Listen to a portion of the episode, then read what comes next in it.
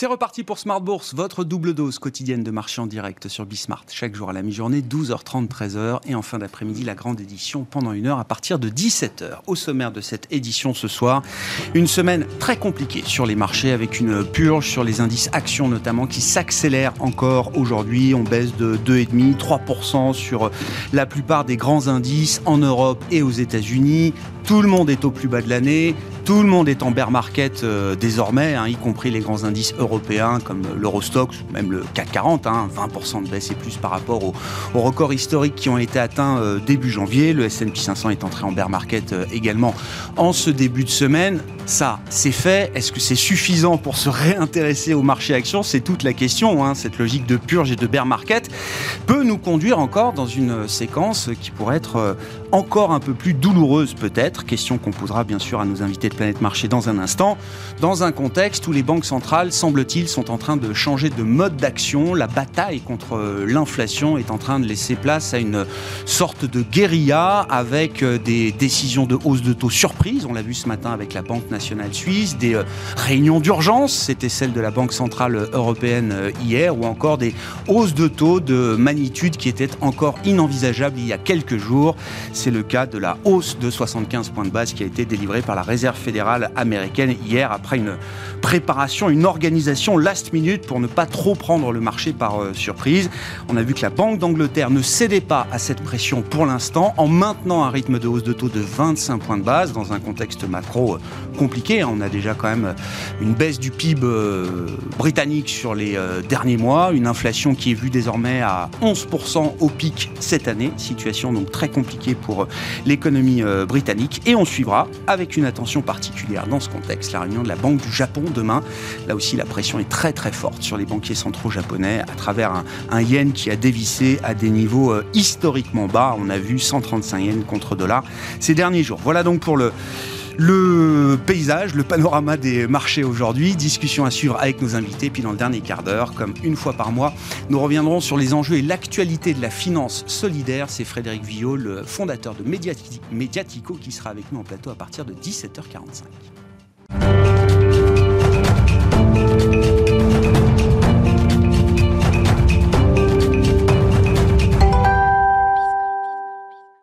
Lourde, lourde séance de rechute pour les indices euh, actions aux États-Unis et en Europe avec un CAC 40 qui est en train euh, d'attaquer ses points bas de l'année. Ça nous ramène euh, à la période de début mars, dans le siège du déclenchement de la guerre en Ukraine par la Russie. Les infos clés du jour avec Alix Nguyen. Paris poursuit sa chute. Les actions se trouvent malmenées par la hausse des taux d'intérêt. Il y a d'une part le relèvement de 75 points de base des taux directeurs de la Fed, décidé hier, auquel s'ajoute la hausse surprise de 50 points de base des taux directeurs de la Banque nationale suisse. Wall Street, de son côté, avance dans le rouge, mise à mal par les craintes d'une récession. Pour rappel, lors de sa conférence de presse, Jérôme Powell a laissé entendre que l'intensité des hausses de taux pourrait ralentir à mesure que s'améliorent les indicateurs sur l'inflation et d'ajouter qu'un assouplissement est possible à l'horizon 2024 après une culmination vers 3,4% fin 2022 et 4% mi-2023. La Banque d'Angleterre, en revanche, a relevé comme prévu d'un quart de point son taux directeur. L'institution a promis qu'elle agirait avec force si nécessaire face aux risques liés à l'inflation qui, d'après la Banque centrale, devrait dépasser 11% dans quelques mois. Il s'agit de sa cinquième hausse depuis décembre dernier. Sur les marchés obligataires de l'Union européenne, la journée a été marquée par de grandes étapes. Le rendement à 10 ans de l'Allemagne a augmenté de 18 points de base à 1,84%, soit le plus grand saut quotidien depuis mars 2020. Les rendements à 5 ans ont bondi de 21 points de base. Ici, le plus grand bond quotidien depuis 2012. On relève par ailleurs que les rendements ont augmenté alors que les marchés monétaires ont intensifié les paris sur les hausses de taux de la BCE. Les rendements du Trésor américain ont aussi fortement augmenté. Les rendements obligataires italiens ont récupéré une grande partie de leur hausse intérieure après qu'un rapport de Bloomberg News ait déclaré que le nouvel outil anti augmentation de la BCE impliquerait probablement la vente d'autres titres afin d'éviter de perturber les efforts de la banque pour freiner une inflation record. L'écart très surveillé entre les rendements à 10 ans allemands et italiens a été réduit. Les rendements italiens à 10 ans ont inversé une hausse antérieure et ont augmenté de 5 points de base. D'autres spreads se sont également resserrés. On relève que le franc suisse a augmenté de plus de 2% par rapport à l'euro et à la livre sterling. Du côté des valeurs, Engie dévisse face à la raréfaction du gaz après fermeture du robinet russe. Veolia suit le mouvement. Saint-Gobain chute, ST Micro aussi. Casino confirme avoir lancé un processus de cession de Green Yellow en vue d'une potentielle opération d'ici la fin de l'année. Le groupe précise qu'aucune offre engageante n'a été reçue par Casino à ce jour et qu'aucune décision définitive n'a été prise. Et puis on termine avec une info du Financial Times. Suez souhaiterait réaliser une offre de rachat de ses anciennes activités déchets au Royaume-Uni. Cette opération serait réalisée dans le cas où l'autorité de la concurrence britannique bloquerait le rachat par Veolia. La transaction serait de plusieurs centaines de millions de livres. Tendance, mon ami, deux fois par jour à 12h30 et 17h, les infos clés de marché avec Alix Nguyen dans Smart Bourse sur Bismart.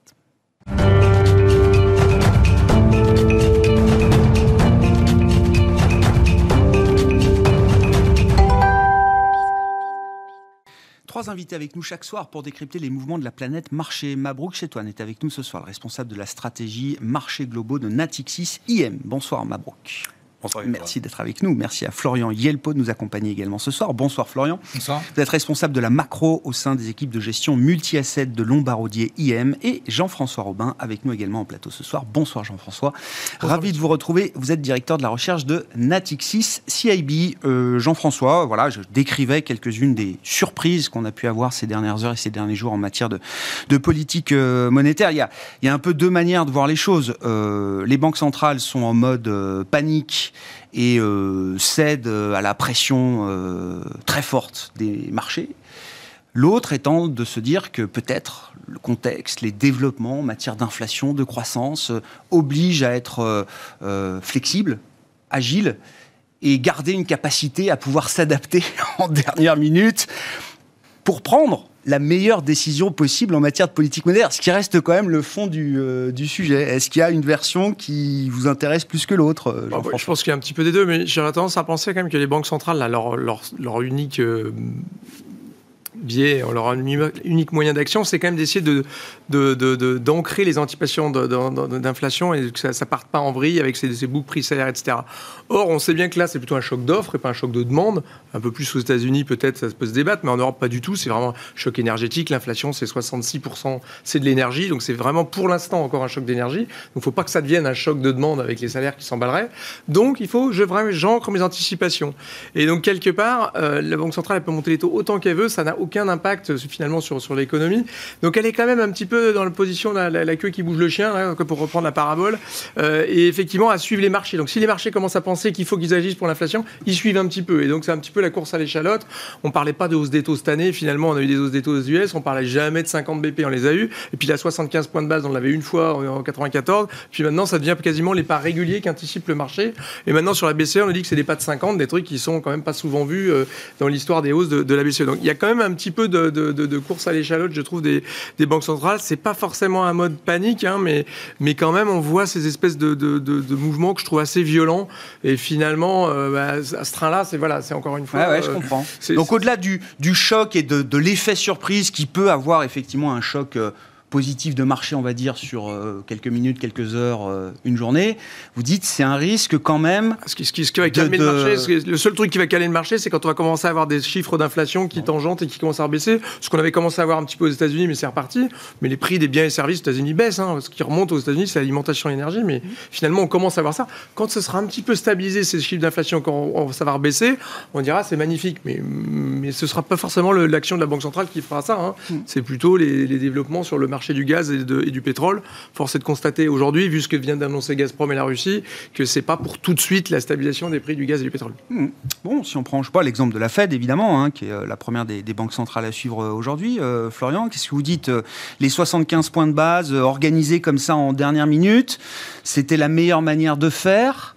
Euh, est-ce que perdre un peu de crédibilité sur la forward guidance, ça vaut le coup dans le contexte euh, actuel de marché et d'inflation? On est, on est surpris, comme d'habitude. on est surpris et c'est tant mieux pour nous. C'est qu'on est surpris comme d'habitude de façon générale, quand la Banque centrale remonte ses taux, que ce soit la Fed ou la, BCE, on est surpris. Enfin, si vous regardez les anticipations de remontée des taux par rapport à ce qui a été fait, généralement c'est au-dessus. C'est pas jusque-là, c'est pas une surprise. Ce qui est un petit peu, euh, euh, ce, ce qui nous chatouille, c'est le fait que l'ampleur des hausses des taux soit en proportion de l'ampleur du cycle qu'on est en train de traverser aussi. Hein. on a des chiffres de croissance euh, incroyables, des chiffres d'inflation incroyables. Ce resserrement, il doit être drastique, il doit être fort, il, doit, il faut ancrer les anticipations, il faut convaincre le marché qu'il y a euh, un capitaine de navire. Et moi, je trouve que de ce point de vue-là... Avant les 75 points de base d'hier, les anticipations, elles étaient, euh, elles étaient désancrées aux États-Unis? Non. On regarde le point break d'inflation, on est à de 35, de 40. C'est pas ce qui a fait stresser la Fed. Non, non, non, non. Non, ce qui fait stresser la Fed, c'est le rapport de l'inflation, c'est ce qu'on disait. Ce rapport d'inflation, il a fait stresser tout le monde. Maintenant, si on commence à le désosser un petit peu, il y a de l'inflation énergétique, c'est quand même une part importante de la surprise qu'on a eue. Il y a de l'inflation immobilière, mais ça veut dire quoi, inflation immobilière? On demande à des gens qui sont propriétaires de leur maison, combien est-ce qu'ils pensent pouvoir louer leur maison euh, s'ils le mettaient sur le marché de la location? Je caricature à peine. Hmm. Euh, oui, cette composante-là, elle est à 5% de croissance euh, en, glissement, en glissement annuel, soit. Tout le reste, le reste des services, le reste des biens, ça décroît quand même.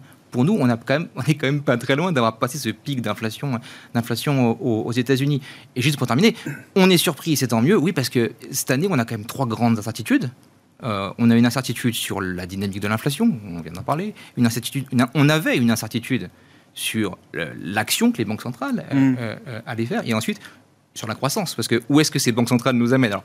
Vous dites euh, probablement que ces hausses de taux ne feront rien parce qu'elles sont essentiellement sur la partie courte et que ça a peu d'influence finalement sur le reste de, l'économie. Ok, euh, maintenant aujourd'hui on a l'information, on va peut-être en parler, euh, d'une prime de récession sur les marchés d'actions et c'est un peu le débat du jour. Est-ce qu'on est aux portes d'une récession dans le trimestre qui vient ou pas? Hmm. On ne pense pas, mais ça se débat. Mais je reviens à ma, ma petite hausse de taux. Cette hausse de taux de 75 points de base, elle trouve son utilité quand même. À notre sens, oui. D'accord. On doit surprendre le marché à la hausse pour maintenir ces anticipations ancrées. Après, je suis sûr qu'il y a du débat autour de la table. Bah, euh, oui, parce que le point qu'on souligne, c'est que les anticipations, elles n'étaient pas désancrées avant la hausse de 75 points de base. Mhm. Et pourtant, le marché, le lendemain, a rallié. Alors, vous allez me dire aujourd'hui, euh, on est loin de, ce rallye, de ce rallye soudain, mais euh, c'est pas la tendance de la semaine. Ça a été bien communiqué, en tout cas, euh, ça a été bien géré cette communication d'urgence. J'ai trouvé. Maintenant, hmm. le marché aujourd'hui est convaincu d'autre chose. Bon, est-ce que c'est un mal pour un bien que les banques centrales, alors évidemment les plus anciens observateurs me diront qu'effectivement, c'était comme ça que ça se passait euh, avant. Euh, on ne se préengageait pas, il n'y avait pas de forward guide. J'ai moins connu ce monde-là que, que, vous, peut-être, mais je sais que ça a existé. Est-ce que c'est un mal pour un bien, effectivement, là qu'on ait une série de surprises de banques centrales qui essayent de choquer un peu le marché pour euh, garder le contrôle des anticipations d'inflation? Est-ce que c'est ce qu'il faut faire à ce stade? Bah, Globalement, je vois la Fed, en fait, avoir se, se doter, entre guillemets, d'un nouvel outil il y avait la forward guidance, on l'abandonne un peu, d'accord, et puis maintenant il y a la surprise. Ça peut être un outil de politique monétaire. Hmm. La Banque du Japon a toujours procédé comme ça, la Banque nationale de Suisse procède comme ça également, de manière surprenante, alors sur d'autres marchés, le marché d'échange notamment. Mais on voit que la Fed aujourd'hui se dit, tiens, je vais tester, d'accord, je vais tester mon 75 BP, je vais surprendre, et un point ne fait pas une tendance. Comme l'a dit Florian, effectivement, le, le, le, le point d'inflation qui a été publié vendredi dernier, effectivement, a surpris à la hausse, en grande partie à cause de la composante énergétique, qui elle, effectivement, ne faiblit pas. Mais quand vous regardez la composante corps, elle est en train effectivement de montrer des signes d'affaiblissement. Je reviens juste sur la BCE, sur la zone euro, pardon.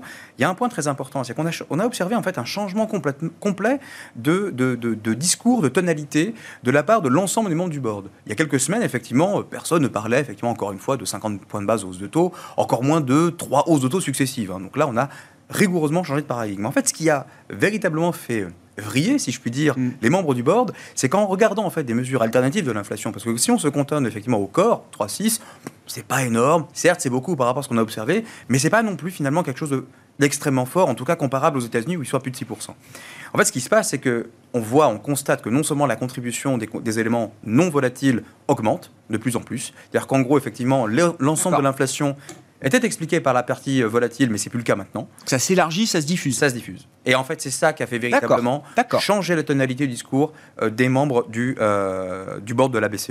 Hmm. C'est en constatant effectivement cette diffusion euh, cette, euh, cette percolation, si je puis dire, de la de l'inflation euh, sous-jacente énergétique là, dans, le, dans le sous-jacent qu'on a eu ce changement. Donc d'une part, la BCE n'a plus d'autre choix que de suivre finalement la, la Fed. Et en fait, historiquement, encore une fois, c'est toujours très intéressant de regarder les courbes avec une- un prisme historique. Quand on regarde finalement les taux d'intérêt, ne serait-ce courts, en fait, en réalité, les taux d'intérêt européens et les taux d'intérêt américains ont toujours, se sont toujours suivis. Mm. Le 2 ans, par exemple, c'est rigoureusement la même courbe. Sauf qu'au fur et à mesure, en fait, il y a eu un décalage cyclique qui était classique avec effectivement le décalage cyclique entre les US et la zone euro. Et là, 2014 Ça arrive se recouple Draghi. 2014 arrive Draghi, il euthanasie la partie courbe, et là, la partie courbe, pardon, et là, c'est exactement les mêmes mouvements. D'accord. Pourquoi, effectivement, avec les chiffres de croissance qui sont à peu près comparables entre la zone euro et les US, et pour, avec des chiffres d'inflation qui sont comparables, on aurait deux banques centrales qui agiraient différemment Il n'y a pas de raison. Il n'y a aucune raison. Donc, fondamentalement, les banques centrales se redotent, entre guillemets, d'outils, de surprises, de tout ce qu'elles peuvent, etc. On discutera effectivement de la, de la, de la BCE spé- spécifiquement. Et, euh, et aujourd'hui, effectivement, c'est une bonne chose, en quelque sorte. D'accord. C'est pas une erreur. Non, c'est pas une erreur. d'accord. Non, mais une erreur parce que le- la difficulté, encore une fois, c'est que on sait pertinemment que l'inflation, elle est présente. Bon, comment est-ce qu'on fait pour pouvoir effectivement briser cette dynamique inflationniste qui n'est pas, euh, qui n'émane pas du choc d'offre, quand bien même effectivement le choc d'offre a un impact sur la demande? Eh bien, il faut quand même à un moment donné ralentir la demande. Il n'y a pas le choix. Hmm. Et à un moment donné, si on n'envoie pas un signal fort, comme l'a fait la BE par exemple, la BE s'est contentée de 25 centimes, la résultante directe, c'est la livre qui s'est littéralement chute de chute du sterling. c'est pas ce que veut la BCE. Non.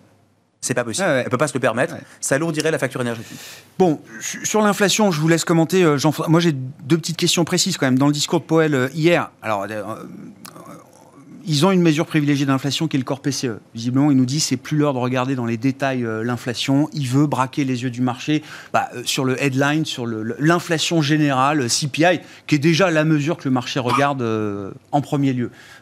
Bon, pourquoi? Est-ce que c'est une bonne idée de se focaliser sur l'inflation globale et de pas rentrer un peu dans le détail justement à ce stade de, l'inflation? Et puis, pourquoi la BCE, qui avait toutes les informations nécessaires euh, la semaine dernière sur euh, l'inflation et les derniers développements euh, d'inflation en zone euro, pourquoi est-ce qu'elle est obligée de nous refaire une réunion d'urgence moins d'une semaine après?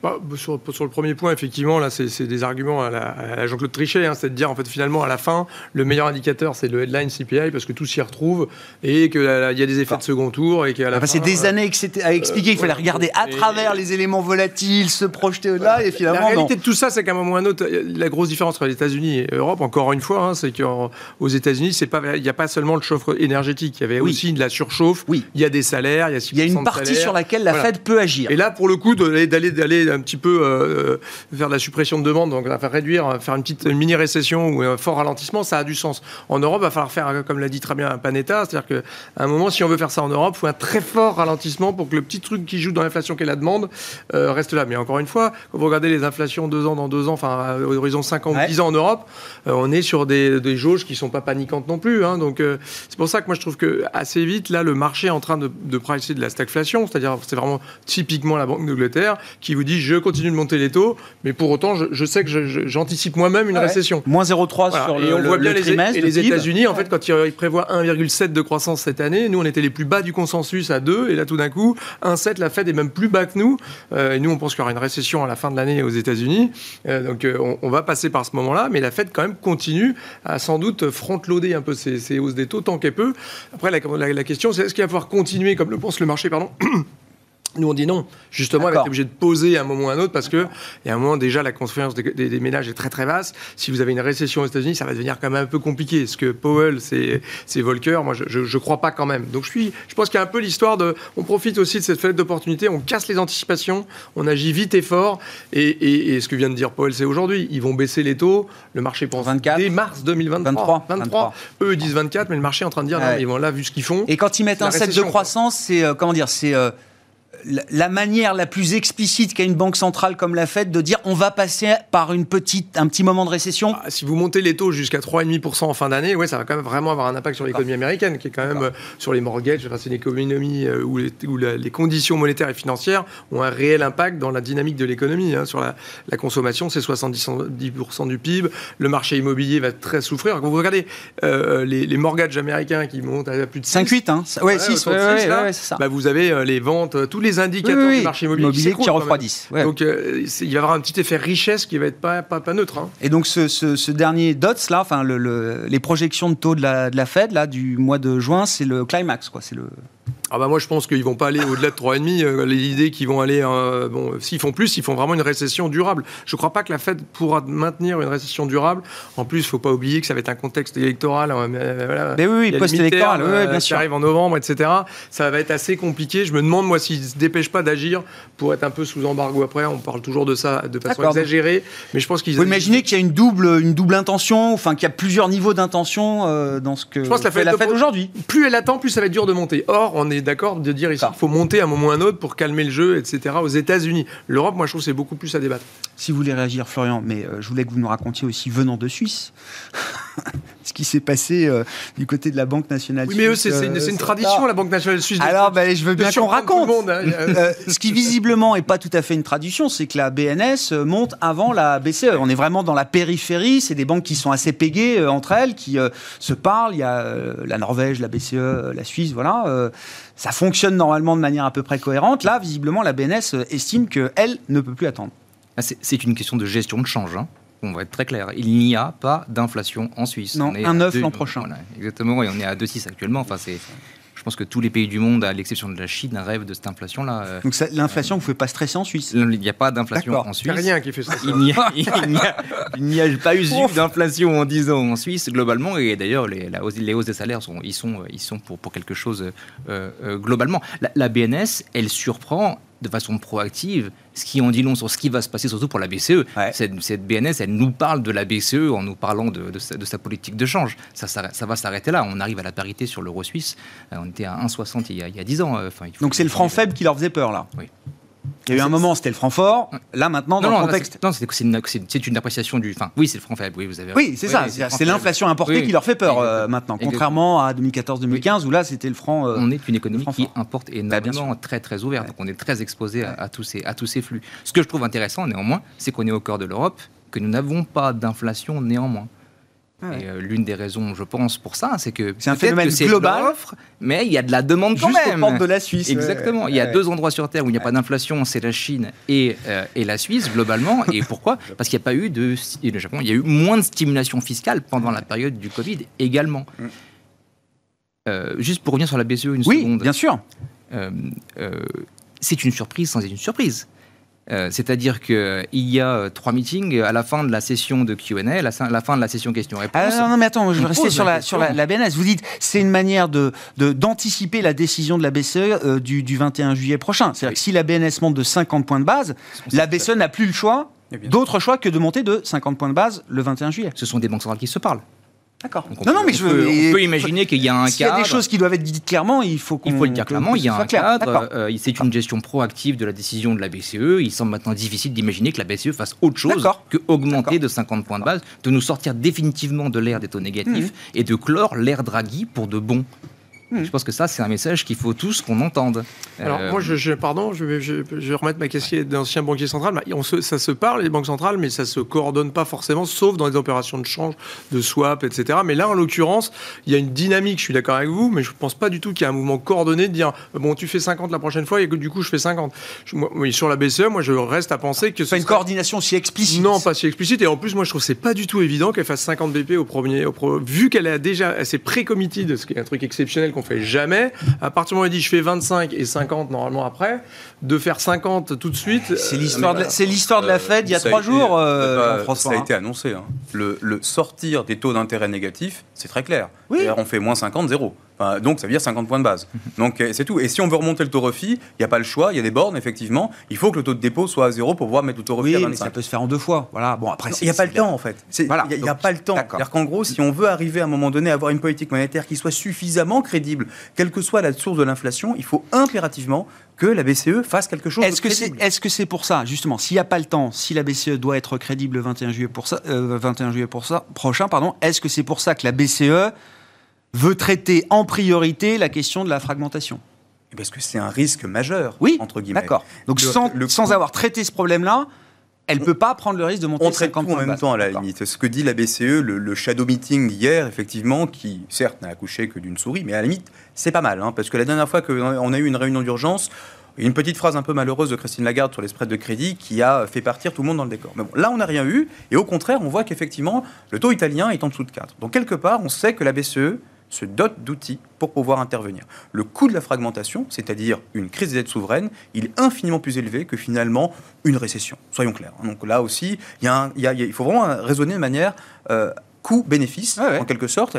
Et la BCE ne veut plus entendre parler en fait d'un choc qui serait de nature à remettre considérablement en, en question, en quelque sorte, l'intégrité de la zone euro. C'est pas possible. Mhm. Et donc, on termine effectivement avec taux d'intérêt négatif, on sort effectivement des programmes d'achat, on règle effectivement la question des, euh, de, euh, de la dette italienne en mettant en place un outil, et on va faire confiance effectivement dans l'ingénierie de la BCE, on achète du corps, et, euh, on achète du périphérique et on revend du corps. Et ils sauront être crédibles, comme Mario Draghi a su l'être en son temps, 2012, Ils whatever it takes, suivi de- du programme OMT qui n'a jamais eu besoin d'être activé. Ils ont su être crédibles avec les programmes d'achat, les CSPP en achetant le crédit. Ils ont su être crédibles en achetant les souverains. Il faut quand même remettre un peu quelques, quelques, quelques, quelques, quelques montants. Non, non. Ils ont acheté 2700 milliards d'euros de dettes depuis qu'ils ont commencé. C'est absolument titanesque. Donc là-dessus, si on est sur des taux d'intérêt aujourd'hui, certes qui remontent, qui repassent en territoire positif et même au-delà, et que ça surprend tout le monde, en fait non, ça c'est la règle. La règle, c'est pas d'avoir un coût du capital, et on reviendra là-dessus justement, Mmh. négatif. Ça n'a pas de sens.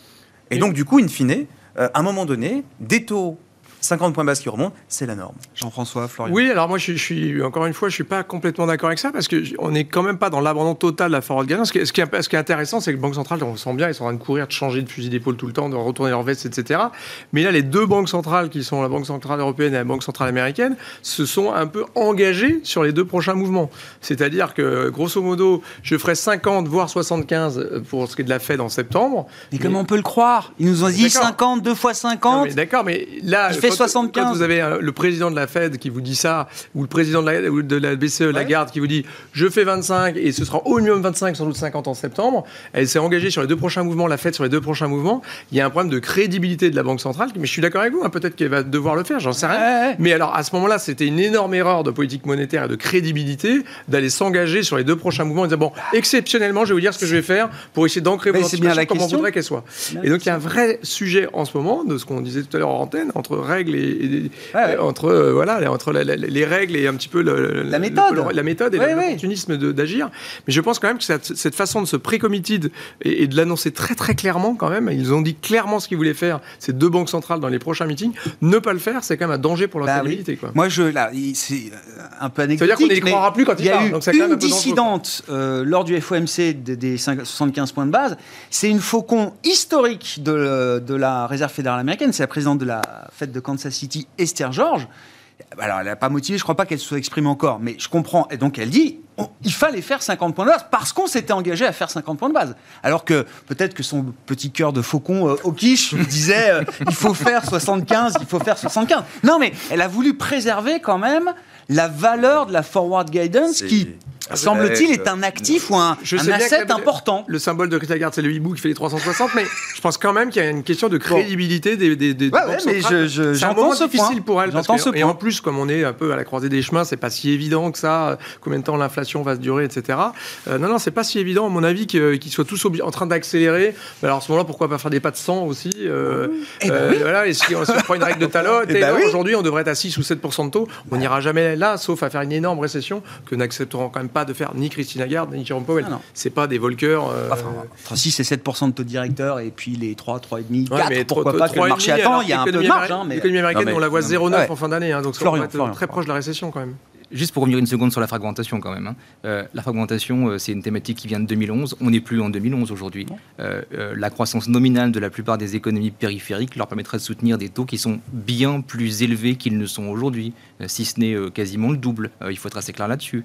Euh, et Le double pour l'Italie quand on part de 4% sur le Oui. bilan italien. mais il faut- la croissance Oui, nominale, oui. c'est l'inflation plus la, Oui, plus oui, la oui, croissance elle-même. Oui, Euh, cette inflation, on ne sait pas où elle va, on ne sait pas où est-ce qu'elle s'arrête. Nous, on est quand même du camp que cette inflation va devenir macro, qu'elle était énergétique, qu'elle va devenir macro, surtout si on ne fait rien.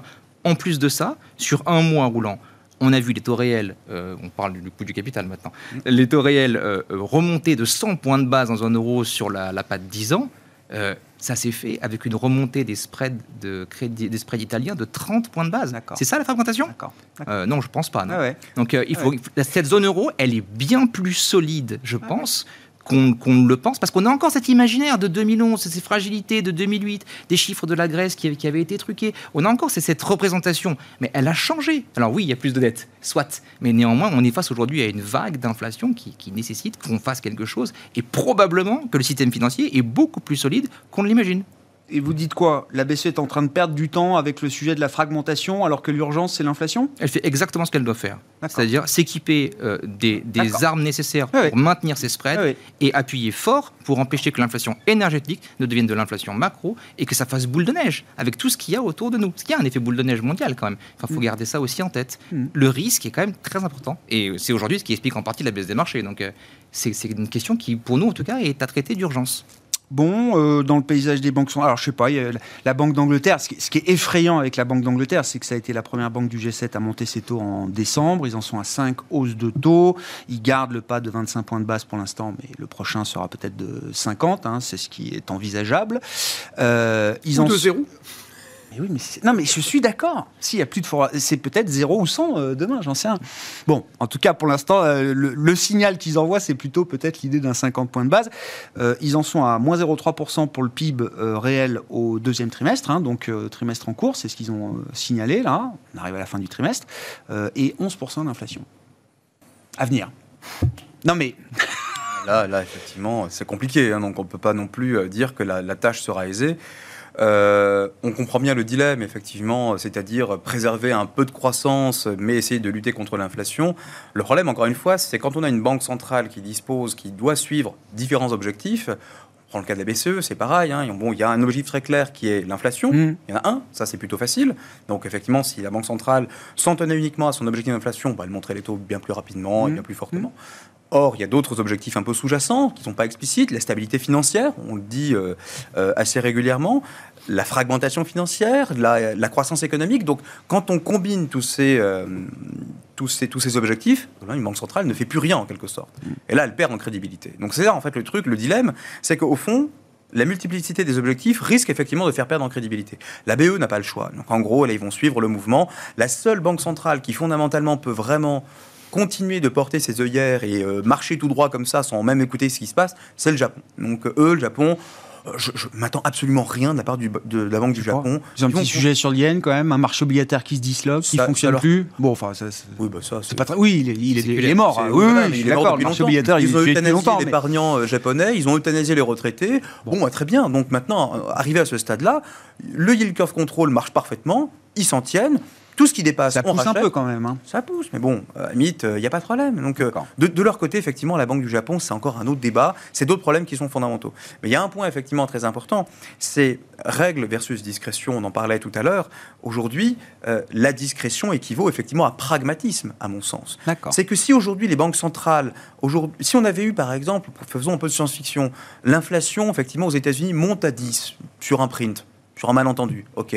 Powell dit non, non, je reste sur 50 points de base. Mais qu'est-ce qui va se passer? On sait pertinemment qu'après, la thématique récurrente, la Fed est encore derrière la courbe, la Fed va devoir courir effectivement après l'inflation, et donc on va se retrouver à un ajustement majeur sur le marché obligataire. Non, la Fed veut éviter. La Fed lisse. Et le boulot des banques centrales, c'est de lisser, lisser, lisser au maximum. Éviter effectivement les chocs trop abrupts. Entends bien. 25 centimes, c'est pas non plus 200 points de base de hausse de taux, c'est pas une économie émergente. Pour autant, Si euh, on, on ouvre un peu. euh, Allez-y, euh, enfin. Pour autant, on n'a encore jamais éliminé, purgé une inflation aussi intense que, celle qu'on a aujourd'hui, sans connaître une période économique délicate. Alors, euh, ce- on n'a on a plus heureusement de Volcker à la tête des banques centrales, on verra plus une double récession. Il a fallu deux récessions quand même dans les années 80 Ouais. pour éliminer toute l'inflation. Mais euh, le softish landing, euh, quel que soit le nom qu'on lui donne, c'est un scénario qu'on n'a encore jamais vu. Le meilleur belle scénario, c'est une récession douce. Voilà. C'est soft technique. hein. Si je Jean-François. Je pense que en fait le vrai banquier central de, de tout ça en Europe en tout cas, il s'appelle Vladimir Poutine, hein, il s'appelle Gazprom en fait. Ce qu'a décidé de Gazprom aujourd'hui va, va vi- vite régler les histoires d'inflation à mon avis en zone euro parce que si l'argument c'est de dire il faut monter les taux pour casser la demande, pour créer une récession, pour pas qu'il y ait d'inflation, Gazprom qui nous annonce qu'il coupe le gaz à- à- à- aux Allemands, enfin en Europe en général et notamment aux Allemands, hein, les études, hein, nous on est sur un, un, petit 1,8 de croissance en Allemagne. Euh, les instituts, la plupart des instituts allemands disent qu'on va se faire perdre entre 3 et 12 points de PIB à l'économie allemande. Nous, on n'y croit pas, mais on va être très très proche d'une stagnation de l'Allemagne cette année. Une croissance à zéro en Allemagne, c'est-à-dire une croissance européenne qui vraiment ralentit très très fortement quand même. Hein. c'est le principal moteur de l'économie de la zone euro. Bon, bah, la demande, ça va vite être réglé à ce compte-là. Hein. C'était le sens de, ma question. Si on regarde les sujets euh, en face, les sujets qui font l'inflation euh, aujourd'hui, et si on élargit un peu au-delà des banques centrales, est-ce qu'il y a en matière d'action publique euh, l'idée qu'on peut mettre en place des actions, des mesures conjoncturelles, voire structurelles, qui permettent aussi d'aider les banques centrales dans ce travail d'abattre l'inflation? Ou est-ce que, comme dans la période des inflationnistes, stagnation séculaire, les laisse faire tout le boulot toute seule avec euh, ben, le manque d'efficacité qu'on a pu euh, constater. Bah là aussi, on disait euh, rules discretion. il y a tous les débats de la politique monétaire qui sont en train de se passer en fait aujourd'hui en ce moment. C'est-à-dire qu'à une époque, on disait la politique budgétaire doit être vraiment à zéro. C'est la politique monétaire qui doit régler tout le cycle. Hein. C'était vraiment le monétarisme, etc., qui est revenu en force récemment. Et puis tout d'un coup, avec le Covid et, la crise énergétique, c'est de nouveau aux politiques budgétaires de gérer ça. La grande différence entre ce qui s'est passé avec le Covid et évidemment ce qui est en train de se passer aujourd'hui, c'est c'est qu'on avait un policy mix très coordonné où les banques centrales rachetaient des dettes publiques euh, les qui permettaient aux États de financer des dépenses pour sauver les économies du Covid. Là, c'est complètement différent. C'est des banques centrales qui sont pro-cycliques et donc qui appuient sur le frein au moment où c'est en train déjà de ralentir. Donc pour les États qui ont besoin d'amortir le choc euh, de l'énergétique, euh, bah, très, ça devient très très compliqué. Les coûts de financement, évidemment, hein, l'État français avait dit qu'il se financerait à zéro. Pensait, hein, le Trésor qui est toujours très très prudent en France pensait qu'il se financerait cette année à 0,75. Bon, bah, on y est pas, on est largement au-delà de ça. Donc, euh, hein, euh, un point de hausse des taux, au bout de 10 ans, ça fait quasiment 40 milliards de coûts additionnels du refinancement de la dette. C'est pas neutre, hein, c'est quand même le budget de la défense, euh, même plus, donc euh, c'est quand même pas complètement neutre. Et aujourd'hui, ce qui est marrant, c'est qu'on a les banques centrales qui disent je veux pas faire d'inflation, donc je suis en train de freiner le cycle économique, et les politiques budgétaires font l'inverse. Mmh. Donc on dit ah tiens, j'injecte de l'argent dans l'économie parce qu'il faut amortir ce choc. Donc il y a une coordination du policy mix qui existait pour le Covid qui est complètement antagoniste aujourd'hui. Qu'est-ce qu'il faudrait changer dans le policy mix, enfin dans la, partie de l'action publique? Qu'est-ce qui devrait aller dans le sens de euh, la stratégie des banques centrales il y, a plusieurs, il y a plusieurs dimensions. Déjà, l'inflation, c'est un élément naturel de réduction de la dette. Donc en gros, on diminue les dettes via l'inflation. Donc ça arrange beaucoup d'États, beaucoup de pays d'avoir cette inflation. Et au fond, finalement, pourquoi la Banque centrale n'a plus besoin véritablement d'intervenir? Parce que l'inflation fait le boulot à la place de la Banque centrale. Déjà, premier point. Il faut que les recettes fiscales tiennent, etc. quand même. Hein, euh. Bien sûr. Mais, euh, mais, globalement, si on s'endette et qu'on a une inflation qui est plus forte effectivement que l'inflation de la dette, ça règle une partie du problème. Ça règle pas tout le problème, évidemment. Le coût de financement, là aussi, il augmente. Ça ne se voit que bien des années après. D'ailleurs, il n'y a pas vraiment de sujet pour le moment de soutenabilité de la dette. Enfin, dire qu'en gros, il faut là aussi remettre les choses dans leur contexte. Euh, deuxièmement, à un moment donné, quand on a affaire parler de Poutine, effectivement. Poutine est un problème. C'est pas, à mon avis, le meilleur banquier central du monde, bien au contraire. Euh, c'est un vrai problème. Mais au moins, il a une vertu, c'est qu'il met l'Europe dos au mur et il va devoir effectivement de nouveau euh, inciter les Européens à trouver des mécanismes de financement pour financer, entre guillemets, de l'investissement productif qui va permettre de soutenir, je sais pas, même pas d'augmenter, au moins le potentiel de l'Europe. Et donc, quand on met tout ça bout à bout, l'investissement public, on le voit après, si on est en période de guerre, comme on, effectivement, pas de généraliser, du merci, mais si on est en période de guerre, c'est à ce moment-là, effectivement, qu'on voit les plus gros investissements se manifester. Pas dans l'armement, certes, parce que c'est pas non plus productif, mais au moins des investissements qui seront de nature à soutenir ce potentiel. Donc l'énergie, la sécurité effectivement euh, énergétique par ailleurs. Et donc tout ceci, puis le, changement climatique, tout ceci, c'est des opportunités pour effectivement dépenser. Et moi je regrette effectivement le meilleur moyen, on n'a pas trouvé d'autre moyen finalement de soutenir une activité économique que de faire des soutiens à la demande. Moi je suis mmh. keynésien dans l'âme et finalement soutenir la demande, soutenir l'investissement public, c'est le seul moyen dont on dispose effectivement pour pouvoir entre guillemets faire de la dépense efficace. Sur le plan de l'investissement, parce qu'il nous reste 5 minutes quand même, euh, Florian, euh, donc je disais, tous les indices sont entrés en bear market, on est tous au plus bas de l'année, donc c'est les plus bas de début mars, euh, dans le sillage du, déclenchement de la crise russe et de l'invasion de, de l'Ukraine. quelle décision on a envie de prendre? Et est-ce que c'est un bon moment peut-être pour se réintéresser justement au marché d'actifs risqués? Ça, on l'a cru il y a un mois.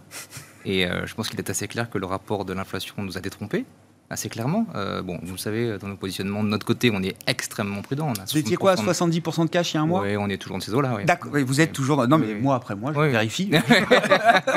Non, ça va beaucoup bouger. Je suis ce qui a changé. cher pas. Le marché, mais- le donc, marché même- vous le même, demande. Même en ayant été à l'écart de la baisse, parce qu'en début d'année, vous étiez déjà à 40% de cash, hein, enfin si je dis pas de bêtises, ou euh, quelques mois avant. Exagère rien, oui.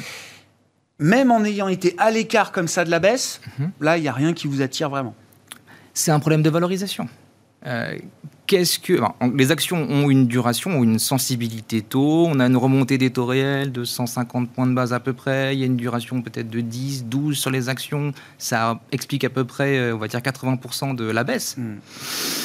Maintenant, euh, il reste la patte euh, qu'on n'a pas encore vue, c'est-à-dire le fait que euh, les résultats des entreprises commencent à être affectés progressivement par ce ralentissement qu'on entrevoit ou qu'on n'entrevoit pas. On ne sait pas encore. En tout cas, il y a un risque earnings, un risque résultat d'entreprise qui ne s'est pas encore matérialisé. Nous, quand on parle avec nos collègues des equities, ils lisent le- les, les résultats des entreprises et ils ne sont pas spécialement Non. mal à l'aise vis-à-vis de, de ce qu'ils voient. Ce qu'ils voient, c'est il y a de la bonne croissance, la croissance bien financée et de la croissance mal financée. Cette croissance mal financée, elle a été assez nettoyée, on va dire, par la remontée de, des taux d'intérêt. On est sorti de ce monde de quantitative easing, monnaie abondante, et on a purgé euh, une bonne partie euh, des, des exagérations. Peut-être à euh, d'après nos calculs, 7-8% d'une purge complète de, D'accord. de cette exagération. Mais ça, c'est juste l'effet de la remontée des taux. Et on n'a pas encore vu l'effet euh, potentiel d'un ralentissement de l'économie mondiale. Pourquoi ça capitule pas C'est-à-dire, il y a encore ça, des gens dans le marché qui, euh, qui ont un espoir d'un chemin étroit, mais qui serait encore possible euh, d'éviter une récession bénéficiaire, une récession économique, etc. C'est un espoir qui existe encore là Il n'y a pas de capitulation parce qu'il n'y a pas de risque de récession. Pour nous, c'est aussi simple que ça. Quand on verra le risque de récession se, commencer à se matérialiser, on avait vu hein, un peu autour justement du rapport de l'inflation d'il y a un mois, euh, euh, les marchés commençaient à presser un petit peu de récession, le VIX commençait à spiker, on avait vu un début de ça, puis ça a été éliminé parce que les chiffres euh, macro, pour légitime, objectivement pas aujourd'hui de penser qu'on est aux portes de cette Et donc récession-là. ça peut prendre encore du temps alors Ça peut prendre encore du temps. Une récession, c'est combien? C'est 20%, 25%, 30% On a tous vu ces chiffres Oui, oui, oui. de relation entre le softish landing et, euh, et hard landing et la performance des marchés. Il n'y a pas de relation vraiment à- entre les deux, si ce n'est que c'est négatif euh, pour, les, pour, les, pour les résultats. La, récession elle va se matérialiser, parce que là, on parle beaucoup de macro, et comme l'a souligné Florian, on a un peu mis de côté la partie micro, parce que tout le monde regarde les fondamentaux macro, les banques centrales, etc. Mais dès l'instant où on aura commencé à voir certains warnings sur les profits, on en a eu quelques-uns. Bah oui. On a eu quelques-uns qui étaient assez sévères, mais ça concernait certains secteurs particuliers. Si ça se généralise, là, effectivement, la récession prendrait une autre tournure, enfin une autre Donc, quand, quand, euh, dimension. Apple fera un warning, ça y est, on sera euh, Oh, bah peut-être là, au, là, là, au on- bout du bout du bout de la peur. Ouais, là, là, on se dit effectivement, il y a peut-être un souci sur le niveau de l'activité. Les valorisations auraient été effectivement nettoyées et l'activité, c'est la deuxième patte qu'on attend. Après, il y a un horizon d'investissement. C'est-à-dire que si vous avez envie de, euh, voilà, de traiter un petit peu le marché, de faire du trade, du day trading dans l'ensemble, peut-être qu'aujourd'hui, c'est le, bon, c'est le bon point d'entrée. En tout cas, Non, on- là on je me place dans une logique Si- d'investissement. voilà, euh, si l'horizon c'est un an et qu'effectivement on est à peu près tous d'accord pour dire qu'on aura au moins un ralentissement sur les 12 prochains mois, ça semble difficile de se dire que c'est une opportunité aujourd'hui. Hmm. Depuis 1928, le- le- le- le- la correction moyenne hein, dans, dans- dans une année, c'est autour de 17% pour le S&P. Là, on est euh, à 20. on- Le drawdown de- moyen Voilà, le- chaque année de, de- cet ordre-là. Donc là, on ne peut pas dire qu'on est en train de C'est une année le- normale alors. Ouais, C'est ouais, une année mais moyenne. Justement, pour on va l'instant. parler dans le sens de ce qu'il a dit. Je pense quand même qu'on est à l'aune d'un d'un fort ralentissement. L'économie mondiale, elle va, faire, elle va être divisée par 3. Encore la Chine qui passe de 8 à 3, les États-Unis D'accord. de Donc 6 c'est plus à trois, c'est 2. deux, là, maintenant, la de 1 à croissance 7. mondiale. Ouais, voilà. Donc, d'accord. on, est- on la divise quasiment par 3. hein. Ouais. Euh, si en plus de ça, vous avez une Allemagne qui passe en récession, il faut se souvenir ce qu'a dit BSF. hein. Si on me coupe le gaz, je mets 40 000 personnes au chômage partiel. Bon, c'est, si c'est ce qui est en train de se passer, et si BSF fait ça, il y a un paquet du Mitterrand allemand qui va le faire aussi. Attention, on est quand même pas loin, et en ce moment, quand on regarde les earnings anticipés dans les, dans les stocks européens, on est toujours à deux chiffres, tout va bien, Madame la Marquise. Attention, moi je trouve qu'il faut être très très prudent, c'est pas Ouais. encore, je pense, dans les chiffres euh, ce qui est en train d'arriver. On a un risque de récession aux États-Unis et un risque de stagnation un peu plus marqué en Europe. C'est encore pour ça que je pense que euh, les banques centrales, euh, elles appuient sur le frein au moment où c'est déjà en train de pas mal ralentir. Ce qui est très surprenant, c'est que j'ai regardé justement les chiffres des earnings euh, États-Unis versus Europe. États-Unis, on est toujours autour de 10, ça bouge pas. Très bien, c'est euh, insensible à ce qui se passe. Alors Europe, par contre, stock 600, c'est très impressionnant, ça remonte, on est à 14. Or, euh, or oil and gas, enfin or énergie, matières premières, mais matériaux, c'est un peu moins. Oui, mais si c'est un vous peu avez moins, économies qui ralentissent, les taux qui montent, ça, ça- Oui, oui, ça oui, doit corriger. C'est nominal, hein. les earnings sont nominales, elles Oui, oui. profitent de l'inflation Oui, jusqu'à oui. présent. Bien sûr. Attention. Merci beaucoup, messieurs. Merci pour ce tour d'horizon de la planète euh, marché, euh, quasiment au terme d'une semaine qui reste une semaine très, très compliquée. Hein. Clôture euh, au plus bas de l'année, quasiment pour le, CAC 40. Ça nous ramène sur le, point bas du 8 mars dernier. séance de, panique, déjà, à l'époque. Hein. On était allé chercher 5756 points. On clôture à 5886 points pour le CAC 40 ce soir. En baisse de plus de 2%. Le DAX est en baisse de plus de 3% à la clôture. Et les marchés américains sont très, très significativement dans le rouge au moment où on se parle. Mabrouk Chetouane était avec nous, Natixis IM, Jean-François Robin, Natixis CIB et Florian Yelpo, Lombardier IM, qui étaient donc les invités de Planète Marché ce soir.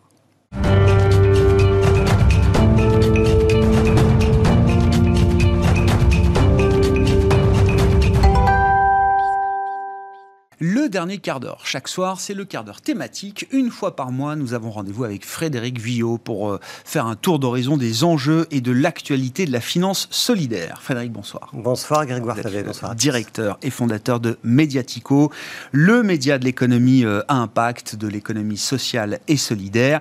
Et effectivement, il faut qu'on évoque euh, les enjeux de la finance solidaire face au retour de l'inflation. On vient de passer 40 minutes à en débattre avec nos experts euh, ce soir. Oui, l'inflation est là, tout le monde l'a compris. Elle va sans doute durer encore un petit moment. générale, et voilà. bien sûr. Et donc la finance solidaire, évidemment, est elle aussi face à ce défi de l'inflation. Absolument. Alors nous, en fait, ce qu'on a fait chez Mediatico, c'est qu'on a regardé les derniers baromètres qui sont sortis, qui font un peu tous cocorico, avec euh, des chiffres de collecte absolument impressionnants. Donc on a regardé le baromètre de fer, l'ancien Finansol, vous savez, dans la finance solidaire. On a regardé le baromètre de Microdon, on a regardé Suite France Générosité. Ils affichent tous les trois des très bons chiffres pour 2021. Alors chez Fer, qui publie son 20e baromètre anniversaire, euh, la collecte a augmenté de 26% à 25 milliards d'euros. Donc ça veut dire que l'année dernière, c'était plus 5 milliards. Une croissance une année record. Chez Microdon, qui est devenu euh, une filiale de KissKissBankBank et donc qui a intégré l'univers de la banque postale, eux, ils proposent l'arrondi à la caisse dans les magasins. Là aussi, année record. 8,7 millions d'euros collectés en 2021 dans 9000 magasins partenaires. Donc voilà, on se dit que tout va bien, c'est formidable. La générosité des Français se porte bien malgré la crise. Et donc on regarde aussi le baromètre de France Générosité pour parler de la générosité des Français. Et on voit là que les dons des Français, ben, ils ont encore augmenté de 4,5% en 2021 après une année 2020 de dons déjà exceptionnels à cause de l'année du Covid. Donc on se dirait que tout va bien, Madame la Marquise. Et donc, tout va bien et la chronique s'arrête là, euh, bah Frédéric, ou non ah Non, la chronique s'arrête pas là. Non, parce que nous, on a eh regardé dans le détail des chiffres. Alors, qu'est-ce qu'on voit? Parce que ça y est, le diable est dans les détails. Et, et tout n'est pas aussi rose qu'il y paraît en réalité. Par exemple, l'arrondi par microdon. Alors, c'est un dispositif absolument génial. Qui, ils appellent même ça le dispositif de la générosité embarquée dans le porte-monnaie des Français. Mm.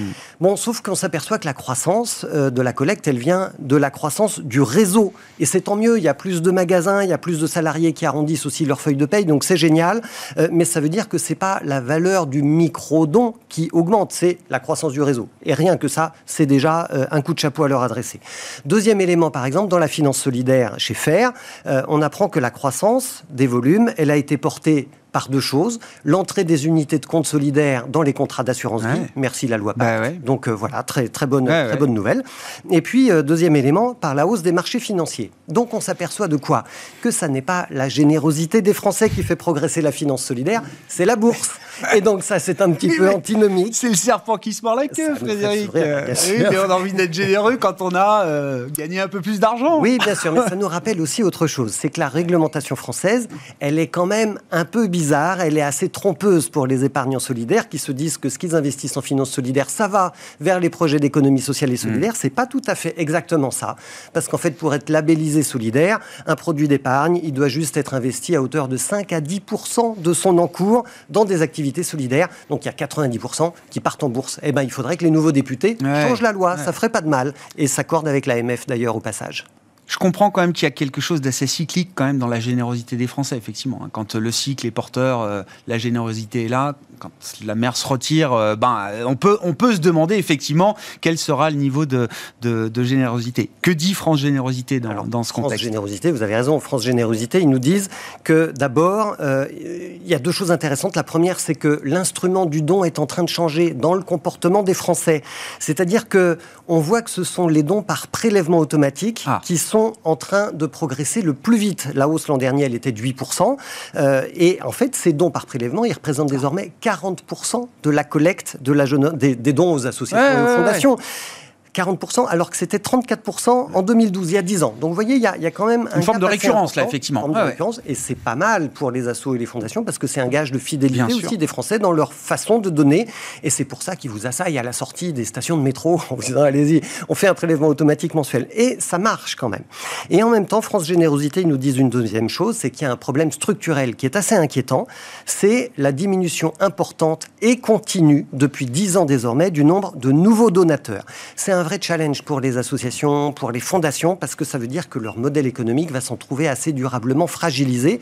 Elles vont devoir trouver d'autres moyens de collecte. S'il y a plus ou de moins en moins de nouveaux donateurs, s'il reste plus que les anciens, qui sont forcément vieillissants, à un moment, ça va poser un problème. Et puis, il y a un quatrième baromètre qui est sorti, qui est celui de, des apprentis d'Auteuil, qui a été établi par Ipsos et qui nous parle, lui, du montant moyen des dons déclarés qui a baissé en 2021. Il est tombé à 274 euros par ménage en moyenne. C'était 395 en 2020, donc ça fait une chute de 30% pour un an. Et ça ne va pas s'améliorer avec le retour de l'inflation. C'est bien le début de, notre discussion, parce que les Français, ils sont en train de redécouvrir les supermarchés discount. Ils demandent un chèque énergie, ils demandent un coup de pouce au pouvoir d'achat. L'inflation, elle est là. Ça va se ressentir dans la générosité des Français. donc on regarde la réalité en face, au-delà des, baromètres, des chiffres de moyenne euh, qui regardent un peu dans le rétroviseur. Non, la, dynamique soulève quelques interrogations de, ce point de vue-là. Qu'est-ce qui vous a marqué dans euh, l'actualité euh, récente de l'économie sociale et, solidaire euh, on peut se permettre de parler de bonnes nouvelles. Hein. Bien sûr. C'est pas interdit, euh, Frédéric. J'incite tous les invités de l'émission en ce moment à venir avec des bonnes nouvelles. D'ailleurs, je dis pas que ce sont des mauvaises nouvelles. C'est juste, non, voilà, non, faut lire entre les lignes des chiffres. Il faut regarder les Il y a des bonnes nouvelles. Alors, un, petit exemple, voilà, pour leur donner un petit coup de pouce aussi, parce qu'on a parlé des autres collecteurs. J'ai envie de vous parler de Zest. Zest, c'est la plateforme de financement, euh, de crowdfunding, de financement participatif de la banque éthique, la NEF. Ils viennent de passer le mois dernier la barre des 4 millions d'euros collectés pour financer des projets culturels, des projets sociaux, des projets environnementaux. Et ils ont déjà financé plus de 650 projets depuis leur création en 2015. Donc euh, voilà, bah, on les salue au passage. Ça fait plaisir de savoir que ça marche aussi chez eux.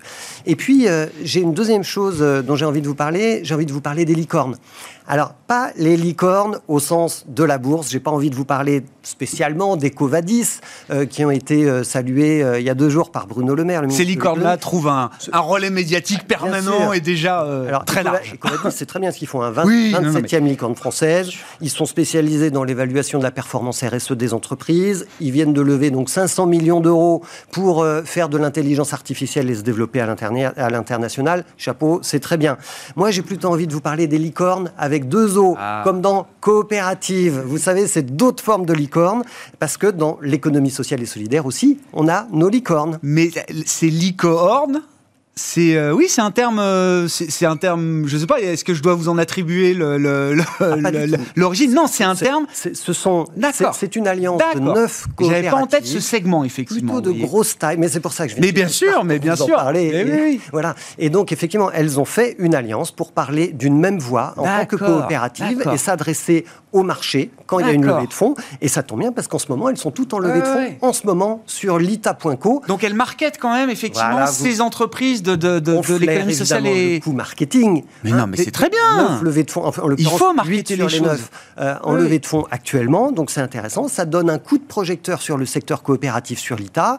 Euh, donc coup de chapeau là aussi. Alors dedans, il y a la belle Emmaüs qui fait la seconde main. Il y a Cities qui fait de l'autopartage. Il y a la Nef dont on a parlé juste avant, la, la banque éthique. On a Qui fait de la location de matériel électronique. Bon, vous avez Enercop dans l'énergie, Mobicop dans le covoiturage, Railcoop dans le ferroviaire.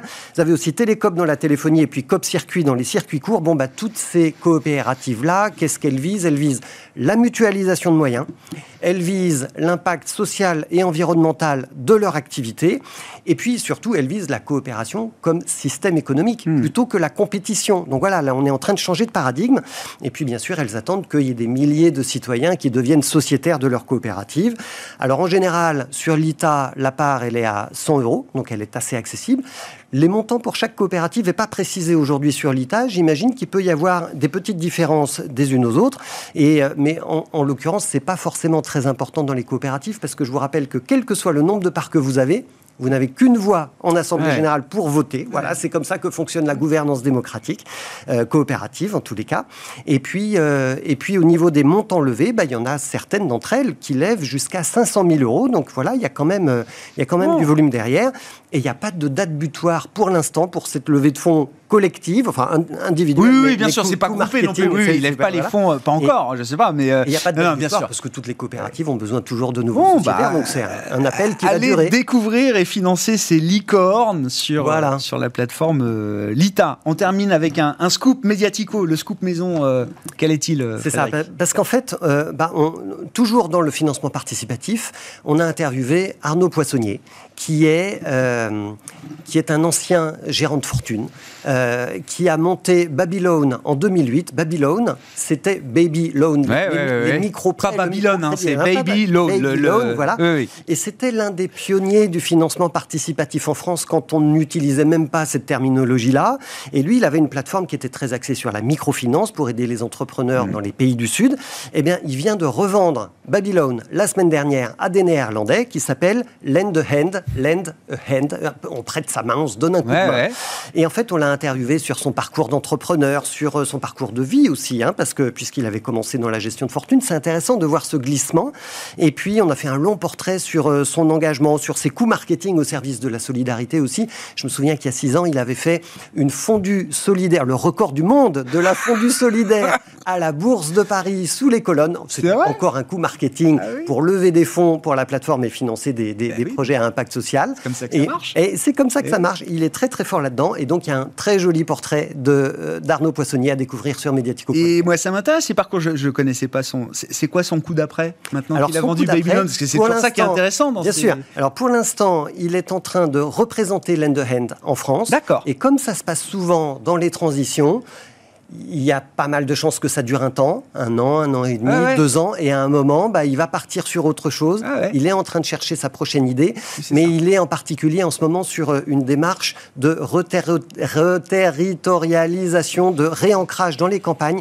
Il a monté un dispositif qui s'appelle Hacker un village. Hacker un village avec un, le chiffre 1 au milieu. Vous cherchez sur Internet, vous allez trouver. En fait, son, histoire, c'est d'aller euh, chercher des Parisiens pour qu'ils viennent repeupler le village dans lequel il a acheté une maison il y a quelques années. Et en fait, ça pourrait se déployer, cette, euh, cette opération-là. À retrouver sur mediatico.fr. Merci beaucoup euh, Merci, Frédéric, Frédéric Villot qui est avec nous une fois par mois, donc pendant ce quart d'heure thématique pour évoquer tous les enjeux et ce qui a fait l'actualité récente de l'économie sociale et solidaire et de la finance solidaire en général. Frédéric Villot, directeur et fondateur de Mediatico. Voilà pour cette édition ce soir. On se retrouve demain en direct à 12h30 pour euh, une nouvelle édition de Smart Bourse sur Bismart.